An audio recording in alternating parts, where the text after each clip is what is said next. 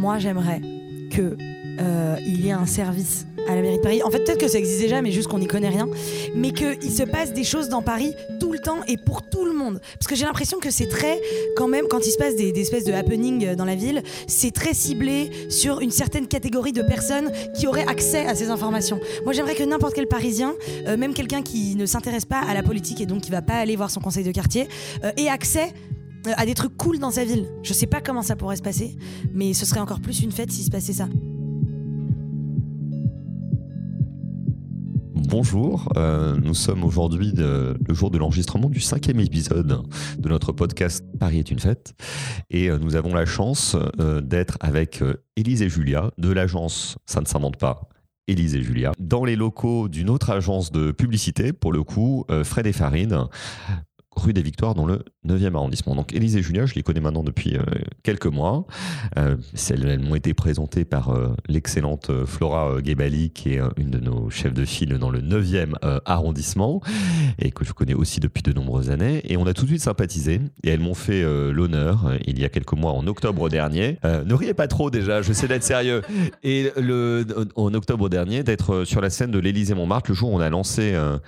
officiellement le mouvement parisienne-parisien. Donc elles étaient là le jour où tout a commencé et elles sont encore à nos côtés aujourd'hui, chacune à leur manière, même si elles ont de multiples activités, parce qu'elles ont beaucoup entrepris dans leur vie, puisqu'on dit que ce sont des entrepreneurs re avec un E à la fin, à succès. Elles vont nous expliquer tout ça et nous parler aussi de leur connaissance de Paris et du Grand Paris, parce qu'elles sont, même si elles s'appellent Élise Julia et qu'elles ont l'air de tout le temps être ensemble, elles n'ont pas exactement la même vie tout le temps et elles vont pouvoir nous expliquer ça. Donc tout d'abord les filles, si vous pouviez vous présenter et euh, nous expliquer euh, comment est-ce que vous vous êtes retrouvés à créer euh, cette entreprise qui s'appelle Élise et Julia. Élise, Julia, Julia. Julia, Julia, Julia, bien sûr. Euh, bon, bah écoutez, euh, on, on est donc Élise et Julia. Euh, on doit donc raconter un petit peu. euh, Bien sûr. Non, mais vous, c'était vraiment vous, l'Assemblée, Euh, le public.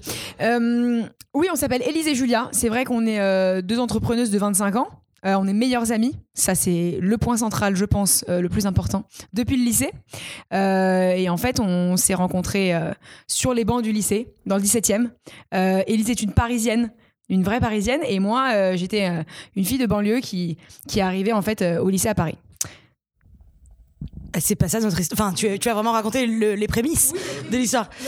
Non, mais en gros, on- on- quand on s'est rencontrés, on s'est tout de suite dit qu'il y avait un problème dans la société. euh, on se reconnaissait pas du tout euh, dans les, les, les médias, dans les pubs, euh, euh, même avec nos professeurs, avec nos copains. On se disait, euh, on se sentait un peu out.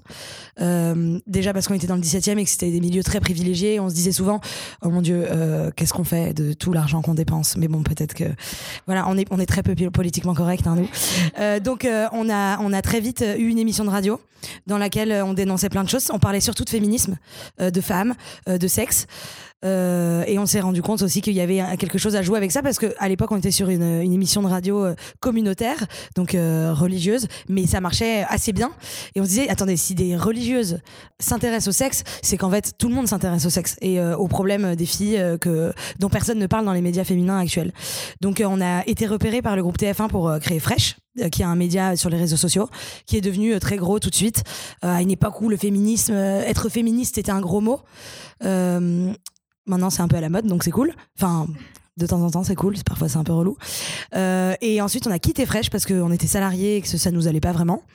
Et on a monté une agence de conseil parce qu'en fait, on faisait de la pub toute la journée quand on était dans les médias et on se disait que les annonceurs euh, n'arrivaient pas vraiment à s'adresser aux jeunes, qui venaient nous voir avec des briefs un peu euh, pas du tout actuels et qu'il fallait trouver des nouveaux moyens de communiquer avec les femmes et avec les jeunes en général. Et on le fait assez bien. Donc, euh, on a monté cette agence de conseil qui s'appelle Élise et Julia parce que elle est incarnée par nous. Et aujourd'hui, on est chez Melty en conseil. On a un peu pris la tête de toute la stratégie. Voilà.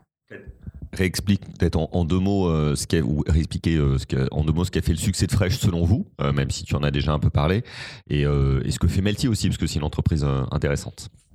Bah, le succès de Fresh, euh, il, il, il repose en fait sur le fait qu'on a juste montré des femmes, euh, des femmes qu'on peut croiser dans la rue, des vraies femmes qu'on peut toucher, qui, qui sont nos mères, qui sont nos cousines, qui sont nos, nos, nos, voisines, nos, copines. Euh, en fait, on est parti du principe qu'on ne se sentait pas représenté dans les médias et qu'il fallait euh, effectivement montrer des vraies meufs. Euh, donc, je pense que c'est en fait ce qui a, ce qui a poussé Fresh à faire pas mal de millions de vues sur, sur l'ensemble de nos vidéos. parce qu'en fait, les gens se sentaient représentés enfin. Il y a d'autres gens qui, qui, le font très bien aussi, mais je pense que la manière la plus virale de le faire, c'est sur les réseaux sociaux et c'est ce qu'on a réussi effectivement à faire. Voilà. Et Melty? Et Belty, bah, c'était un peu une suite logique pour nous parce qu'en fait, on, s'est dit au bout d'un moment, euh, bon, parler de féminisme aux femmes, c'est trop cool. Mais en fait, on prêche des convertis. Euh, l'intérêt, c'est d'aller voir des cibles qui sont unisexes, qui sont mixtes, et d'amener un peu de féminisme euh, euh, dans des médias qui touchent tout le monde. Et Melty, c'est un média pour les jeunes. C'est grand. Enfin, c'est enfin, grand. C'est grand. J'allais dire c'est grandiose, mais après, je me suis dit non, c'est pas, pas grandiose. C'est énorme, en fait. C'est énorme. C'est 13 millions d'abonnés pour nous. C'est vraiment colossal. On a grandi avec. Quand on a découvert Melty, on était en troisième. Donc pour nous, c'est énorme. Et en fait, on essaye de mettre des contenus de fond dans un média et prouver que c'est pas parce qu'on parle à des jeunes qu'on doit être débile et euh, c'est pas parce qu'on parle à tout le monde qu'on peut pas parler de sujets engagés. Voilà. Alors, vous connaissez bien mieux que moi euh, les questions, on va dire, de, lutte euh, contre les violences euh, faites aux femmes, de lutte contre les discriminations. tu disais tout à l'heure très positivement que tu avais le sentiment que les choses avaient quand même avancé, que le féminisme était devenu à la mode. C'est vrai qu'on a eu ce sentiment l'année dernière, notamment quand il y a eu MeToo aux États-Unis, Balance ton fort en France, et qu'on sent que ce sujet monte dans la société. Vous êtes génial parce que justement, vous regardez le, verre plutôt à moitié plein qu'à deux tiers vide ou à trois quarts vide. Est-ce que vous avez vraiment le sentiment, je, te pousse dans tes retranchements, je vous pose dans les retranchements, que ça a vraiment avancé Et est-ce que vous n'avez pas le sentiment quand même qu'il y a l'essentiel hein, du chemin qui est encore à parcourir? Bah, évidemment qu'il y a encore beaucoup de chemin à parcourir. Après, c'est vrai que ces épisodes aux États-Unis, en France et un petit peu partout en fait dans le monde, hein, c'est un mouvement assez global, euh, ont en fait délié la parole. Et ça, c'est euh, le premier, euh, la première pierre à l'édifice. Euh, c'est-à-dire que nous, par exemple, on l'a vécu de, plein, fouet. Euh, c'est-à-dire qu'on on balance des ports. Euh, voilà, on balance des ports en permanence. Enfin, pas en permanence, mais quand on en croise, on n'hésite plus. Alors que peut-être que précédemment dans nos vies, on n'osait pas. et ça, c'est intéressant. Et c'est vraiment un mouvement global. la majorité de nos copines, en fait, ont toutes balancé un port dans leur vie. C'est limite. Euh, c'est balancer plus euh, quand un mec te saoule, tu lui dis hey, qu'est-ce que tu fous, dégage. Alors qu'avant, on se laissait faire, on était en mode oh, laisse-moi. Enfin, on, partait en se cachant. Maintenant, si un mec nous accoste dans la rue, on le dégomme et on n'a pas du tout peur. Et je pense que ce, phénomène euh, de féminisme, enfin, le fait de se dire qu'il y a encore du travail, enfin, en fait, les, seuls retardataires de, ce, de, de l'évolution sont une poignée de personnes qui sont à la tête de beaucoup de choses, comme ce qu'on peut voir en Alabama par exemple aux États-Unis. On voit qu'en fait, une grande majorité des Américains sont contre ce qui vient de se passer, euh, la loi euh, qui va être votée euh, pour interdire, interdire l'avortement. on voit que tout le monde est contre et qu'en fait c'est juste une poignée de mecs qui, qui sont encore là et qui comprennent pas et qui veulent pas embrasser le changement. Mais les nouvelles générations sont en train de changer, je pense. Alors, je vais revenir juste sur ce point, mais, mais avant cela, moi, ce que, je, ce que je ressens quand même euh, en discutant euh, dans toutes les réunions qu'on fait avec les Parisiennes et les Parisiens, c'est qu'il y a cette libération de la parole chez les femmes qui reconnaissent aujourd'hui beaucoup plus facilement qu'elles ont déjà été agressées, que c'est un enfer euh, souvent de se balader euh, dans le métro, dans la rue le soir, euh, que c'est un vrai sujet, qu'on doit trouver des, solutions. Donc en fait, j'ai deux questions. La première, c'est est-ce que vous avez le sentiment qu'il quelque chose de différent qui se joue avec les jeunes Parce que vous vous adressez, vous êtes en contact avec des ados, des jeunes adultes. Est-ce que vous sentez qu'ils sont déjà différents de, vous deux? Parce que vous avez, vous avez vieilli, vous aussi. On a le droit de ouais, vous avez 25 ans, c'est-à-dire que vous avez plus 15 ans et vous n'avez pas 40 comme moi encore. Donc vous avez encore beaucoup, beaucoup de marge. Et sur ce qu'on peut faire, donc j'imagine qu'il y a l'éducation d'un côté, mais il y a peut-être d'autres choses qu'on peut faire. Bah, l'éducation d'un côté, mais d'un énorme côté, euh, je dirais. Euh, ça s'apprend directement à l'école, quoi. Et c'est, euh, en fait, avec Elise, on se dit souvent, ce serait bien qu'il y ait des cours de juste de vie, en fait, de vie sociale à l'école, où on apprend, en fait, à, à dire non, on apprend à maîtriser ses émotions, tout simplement, à, à, se comporter en société. donc, effectivement, l'éducation, ouais, c'est, bah, c'est le premier des, des chemins, c'est clair? Oui, en fait, on trouve ça hyper dommage que ça doive passer par la coercition, tout ça. Ça devrait passer de base par une espèce d'éducation euh, civique euh, qui aurait lieu partout dans l'espace public, euh, à l'école, des petits, limite organiser, je sais pas, des petits happenings dans les villes en mode, hé, hey, s'aimer c'est cool et ne pas être relou c'est cool aussi. On sait pas, mais voilà.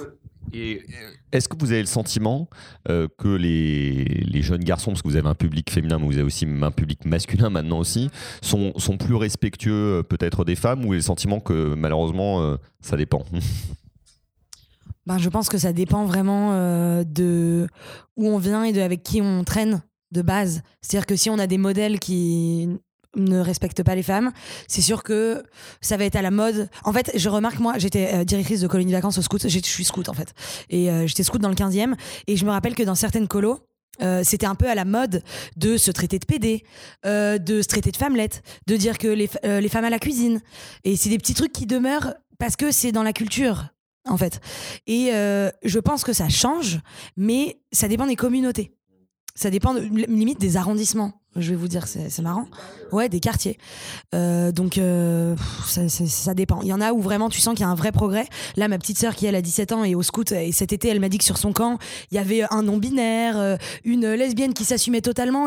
Et, donc, on voit que la génération est en train d'évoluer sur toutes les questions de sexualité, de genre, d'acceptation de soi et d'égalité. Mais à la fois, il y a d'autres communautés où tu te dis, ça se passe mal. Je sais pas. Oui. Bah, aujourd'hui, il se trouve qu'on est le, 17 mai, et euh, donc c'est la journée euh, mondiale de lutte contre l'homophobie et, les transphobies. Et on peut toujours se réjouir du fait qu'on en parle davantage, que dans, la société, dans les médias, on en parle plus. Mais moi, j'ai parfois la crainte que ça soit finalement juste mes potes qui en parlent et qui y soient sensibles, et qu'en fait, à l'extérieur, il y, a des gens qui sont encore trop loin de ça et qui est toujours cette libération négative du langage, là pour le coup, les insultes, etc. Donc c'est pour ça que je pense qu'il faut jamais baisser la garde intervenant dans l'école et, euh, et, puis aussi dans, l'espace public. J'ai élargi un peu le sujet. Vous êtes euh, l'une et l'autre donc parisienne, grande parisienne. Euh, si on sort de, des sujets qu'on a déjà évoqués, de votre point de vue, c'est quoi les, les, les, gros plus de cette ville et puis les grosses galères de, de cette ville? Parlez très directement sans, sans filtre. Bon, bah, les gros plus, c'est que c'est quand même la meilleure ville de la Terre. Hein on se la kiffe, on va en boîte, il y a des meilleures terrasses, les meilleurs. les quais, les quais. Les quais à l'été, là on est dans la meilleure période en plus. Tu as envie de dire quelque chose d'autre que tu aimes, Julia? Euh, moi, j'aime, euh, ça va être peut-être un petit peu bateau, mais j'aime la liberté, euh, la liberté qu'on a de, de, de, pouvoir se déplacer dans cette ville, de pouvoir vraiment être avec qui on veut. Ouais, c'est, c'est ça en fait qui me, qui me fait, qui me fait vraiment kiffer dans cette ville. Dire quoi? Bah, j'allais dire que vraiment, en fait, c'est tellement hétéroclite la population que c'est tellement aussi euh, facile de, rencontrer des gens. Nous, ça nous arrive tout le temps avec Elise. On est à, des terrasses et on parle euh, aux gens d'à côté. Ça devient nos potes. On passe la journée avec eux. Vraiment, ça nous est arrivé euh, avec un, maintenant un très bon ami à nous. C'est extraordinaire et c'est pas forcément le cas dans toutes les villes, quoi. Donc la liberté. C'est pas le cas dans toutes les villes, c'est pas le cas avec tout le monde aussi. Je pense que vous avez aussi une personnalité qui, qui, qui suscite cette rencontre, etc.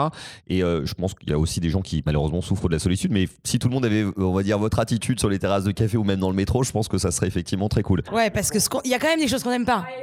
C'est-à-dire, euh, excusez-moi, ces vieux travaux dans tout Paris. on les hait parce que nous, on est en voiture, on a des rendez-vous toute la journée, donc on est obligé. Bon, on essaye, on est en électrique, attention, on essaye au maximum de respecter euh, la nature et l'environnement, mais on ne peut pas circuler, c'est-à-dire qu'on se sent privé de nos libertés de circuler. Aujourd'hui, euh, pour venir au travail, j'ai mis 40 minutes alors que j'habite à 10 minutes normalement. Est-ce que vous vous rendez compte? Là, on est dans le, dans le 9e arrondissement. Tu habites euh, ouais, très proche. Tu as mis 40 minutes. Et moi, qui viens euh, d'une proche banlieue, pareil, je mets des, des, heures, en fait, à aller au travail. Donc, c'est clair. Euh, est-ce qu'il y a d'autres choses qu'on n'aime pas? Moi, j'ai envie de passer un message aux Parisiens. J'ai envie qu'on soit plus sympa avec les, les touristes. Euh, voilà. J'ai envie qu'on parle anglais, j'ai envie qu'on aille les voir, qu'on leur dise euh, les bons plans, les sorties et tout ça parce qu'ils sont assez perdus. Et les étudiants, euh, effectivement, qui viennent faire leurs études dans nos belles universités, allons les voir, quoi, parce qu'ils sont souvent tout seuls. Voilà. Ça, c'est très juste, très très juste, parce que je, trouve qu'il y a un risque dans cette ville. On est la ville la plus visitée au monde, on a les musées les plus visités au monde, mais on, laisse un peu les touristes euh, visiter une sorte de parc d'attractions qui s'appellerait Paris, et il n'y a pas d'interconnexion et d'échange quoi entre eux. Et puis alors, les étudiants étrangers un peu plus, mais malheureusement euh, pas assez. Alors on arrive à la fin de ce podcast, le temps passe vite, avec vous particulièrement, et en fait ce, podcast s'appelle Paris est une fête, euh, comme le bouquin d'Hemingway qui a été écrit au, début du XXe siècle. Jacques Tati. C'est bien. On a, il y a d'autres C'est une idée que j'ai piqué à plein d'autres et c'est ça qui est essentiel. Euh, non, la question c'est est-ce que euh, Paris est encore une fête Mais là, vous m'avez un peu laissé entendre que c'était le cas pour vous. Et qu'est-ce qu'on pourrait faire pour qu'il y ait encore plus de, de joie, de bonne humeur dans cette ville? Moi, j'aimerais que euh, il y ait un service à la mairie de Paris. En fait, peut-être que ça existe déjà, mais juste qu'on n'y connaît rien. Mais qu'il se passe des choses dans Paris tout le temps et pour tout le monde. Parce que j'ai l'impression que c'est très, quand même, quand il se passe des, espèces de happenings euh, dans la ville, c'est très ciblé sur une certaine catégorie de personnes qui auraient accès à ces informations. Moi, j'aimerais que n'importe quel Parisien, euh, même quelqu'un qui ne s'intéresse pas à la politique et donc qui va pas aller voir son conseil de quartier, euh, ait accès à des trucs cool dans sa ville. Je sais pas comment ça pourrait se passer, mais ce serait encore plus une fête s'il se passait ça. Des petits trucs cool. Par exemple, une fois j'étais à New York et, sur, et à Brooklyn, tout à coup, mais je, je n'étais au courant de rien, il y a un chanteur hyper connu qui a organisé un énorme concert, euh, mais gigantesque. Et c'était génial. Et j'ai envie qu'il y ait plus de trucs comme ça à Paris, plus de d'ambiance. Euh, je, passe un petit message comme ça, mais c'est vrai qu'avec Elise, on est parti au Japon l'année dernière et on a été à la Gay Pride euh, de Tokyo. Et c'était genre le meilleur événement de toute notre vie. C'est-à-dire qu'en fait, c'était un événement familial où tout le monde allait en famille euh, à, différents stands. En fait, c'était dans un énorme parc. Il y avait énormément de marques, de médias, de choses comme ça qui avaient organisé des stands. Et c'était vraiment un événement super. Donc peut-être inspirons-nous peut-être d'événements comme, comme ceci. Voilà. Bah, donc un peu de plus de surprises, d'inattendus et d'informations. Alors le mot de la fin, il est pour vous, parce que moi, euh, je, parle tous les jours dans ce, dans ce podcast. Allez, un petit dernier mot de la fin pour l'une et pour l'autre. Euh, la ligne 9 du métro est la meilleure, meilleure ligne de Paris. moi, je trouve que c'est la ligne 1. Très propre. Merci à toutes les deux. Ciao.